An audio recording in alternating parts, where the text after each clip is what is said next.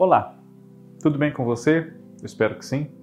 Sou Fábio Costa e esse é mais um In Memoriam aqui no canal do Observatório da TV no YouTube. Muito obrigado pela sua audiência. Se for esta a primeira vez que você visita o nosso canal ou se você já é inscrito e já nos acompanha.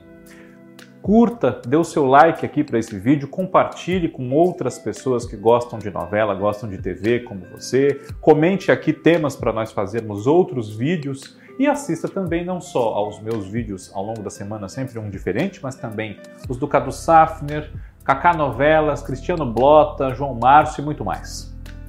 Nesta semana, o In Memoriam relembra uma grande atriz, já saudosa há três anos, né? ela faleceu em 2018, em setembro, e nós agora temos a oportunidade de revê-la não só porque o Vale a Pena Ver de Novo está trazendo uma novela com a sua presença no elenco, que é o clone da Glória Pérez, mas também porque alguns dos lançamentos do Globo Play de um ano, um ano e meio para cá, tem essa atriz no elenco, como Pai Herói e Vale Tudo.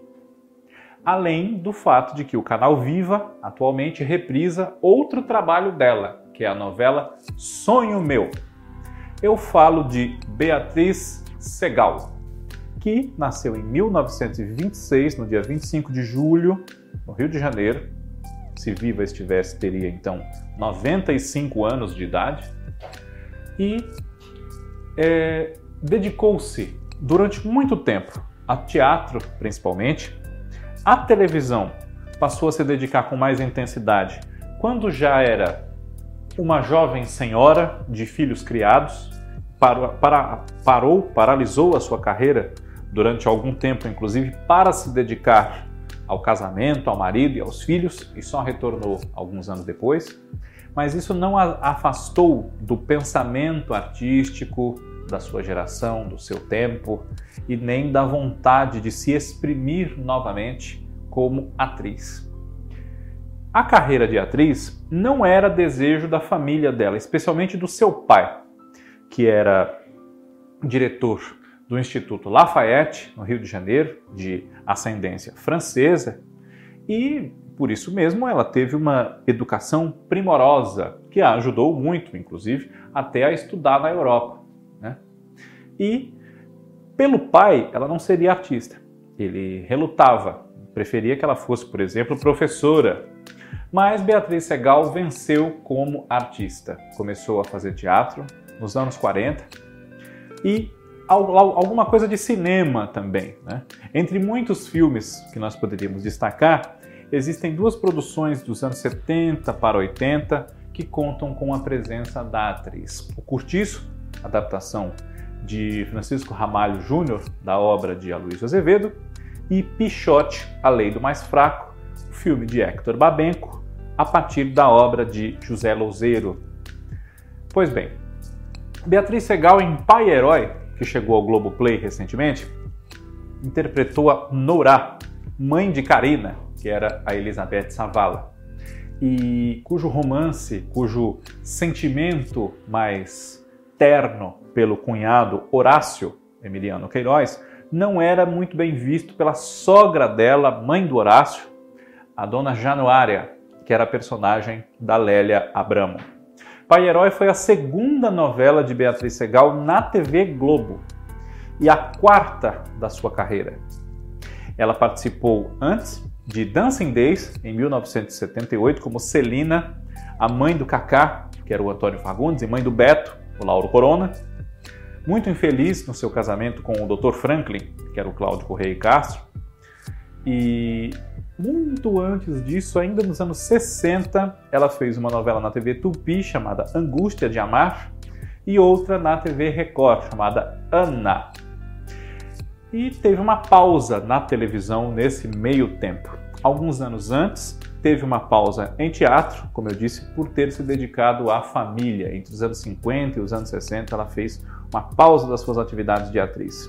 Ela foi casada com o filho do pintor Lazar Segal, Maurício, e daí a Beatriz de Toledo tornou-se Beatriz de Toledo Segal e passou a assinar, depois tirou o Toledo e ficou só Beatriz Segal. Esse nome é sinônimo de vilã, porque ela fez duas muito marcantes, especialmente Odette Reutemann, em 1988, na novela Vale Tudo. Mas a própria atriz considerava que muito pior do que Odette Reutemann havia sido outra personagem também criada pelo Gilberto Braga, a Lourdes Mesquita, na novela Água Viva, de 1980. Outros trabalhos dela na TV Globo foram a segunda versão de Anjo Mal, em 97, na qual ela fazia a Dona Clô, da falida família dos Jordão Ferraz, é, junto com ela no núcleo Jackson Antunes, é, Bel Kutner, Aricle Pérez, Gabriel Braga Nunes, Sérgio Maberti, uma participação muito especial do Nelson Xavier, que era o amor do passado dela, e também, além de o que a gente já citou aqui, né, Sonho Meu, ela participou de Barriga de Aluguel e de O Clone, com a mesma personagem, em 1990 e em 2001, respectivamente, a Miss Brown, uma médica, uma cientista, que eh, tinha uma relação de muito amor e também de muitas rixas, muitas rusgas com o Dr. Molina, que era o Mário Lago, que também reaparece em O Clone. Foi o último trabalho do Mário Lago, inclusive, o Dr. Molina em O Clone. Com a mesma autora, Glória Pérez, Beatriz Segal havia feito Dona Alzira, mãe da personagem título da novela Carmen, em 1987, na TV Manchete. Carmen era a Lucélia Santos. E, por mais que seja muito lembrada pela classe, pelas personagens ricas que ela interpretou, Beatriz Segal interpretou também, a exemplo da própria Dona Alzira, algumas, não muitas, algumas mulheres pobres na teledramaturgia. Além da Alzira, mãe da Carmen, nós temos a dona Eunice, da novela Champagne, de Cassiano Gabos Mendes, que era mãe da Eli, a Lúcia Veríssimo, mãe da Eliana Eli, e também a Iracema, em Os Adolescentes, de Ivani Ribeiro e também de Jorge Andrade, em 81, na TV Bandeirantes. Temos aqui um TBT da TV só sobre essa novela. Se você não viu, pode procurar na playlist que é fácil de encontrar. Outras aparições da atriz na televisão foram, entre as últimas, um episódio da série Os Experientes, capitaneada pelo Fernando Meirelles, participações nas novelas Lado a Lado, em 2011, 2012, aliás, Esperança, também em 2002, como Dona Maria Antônia, no Lado a Lado foi a Madame Besançon. Em 2011, ela participou da série Lara com Z, de Agnaldo Silva, foi Dona Bárbara em Bicho do Mato, na Record TV, em 2006, nessa novela do Bosco Brasil e também da Cristiane Friedman, e atuou bastante nos palcos. Para relembrar alguns espetáculos, nós podemos citar Emily, que marcou a estreia de Miguel Falabella na direção de teatro, Conversando com Mamãe, um dos últimos trabalhos de Beatriz Segal nos palcos, com direção de Suzana Garcia e tendo a parceria em cena de Erson Capri, e também Quinta-feira Sem Falta Lá em Casa, salvo erro meu, é o nome do espetáculo, que na ocasião que contou com Beatriz teve direção de Alexandre Heineck. Ela fez com Miriam Pires essa peça, se eu me recordo bem. Depois tivemos uma nova montagem com Nissete Bruno, também já saudosa, assim como a Miriam Pires. Beatriz Segal merece ser lembrada sempre porque ela foi muito mais do que Odette Reutemann e muito mais do que o protótipo de mulher rica na TV, embora sua figura, seus modos, eles inspirassem realmente escalações para esse tipo de papel, ainda que não fosse uma mulher do mal. Mas a Dona Paula de Sonho Meu, por exemplo, é um exemplo de rica de bom caráter, rica, boa. Temos essas personagens pobres que ela fez e personagens de bom astral, como a Estela de, de Corpo e Alma, que ela também foi aceitando alguns papéis, a gente percebe, para afastar um pouco a sombra da Odette Reutemann. Ela foi chamada de Odette Reutemann na rua até quando morreu.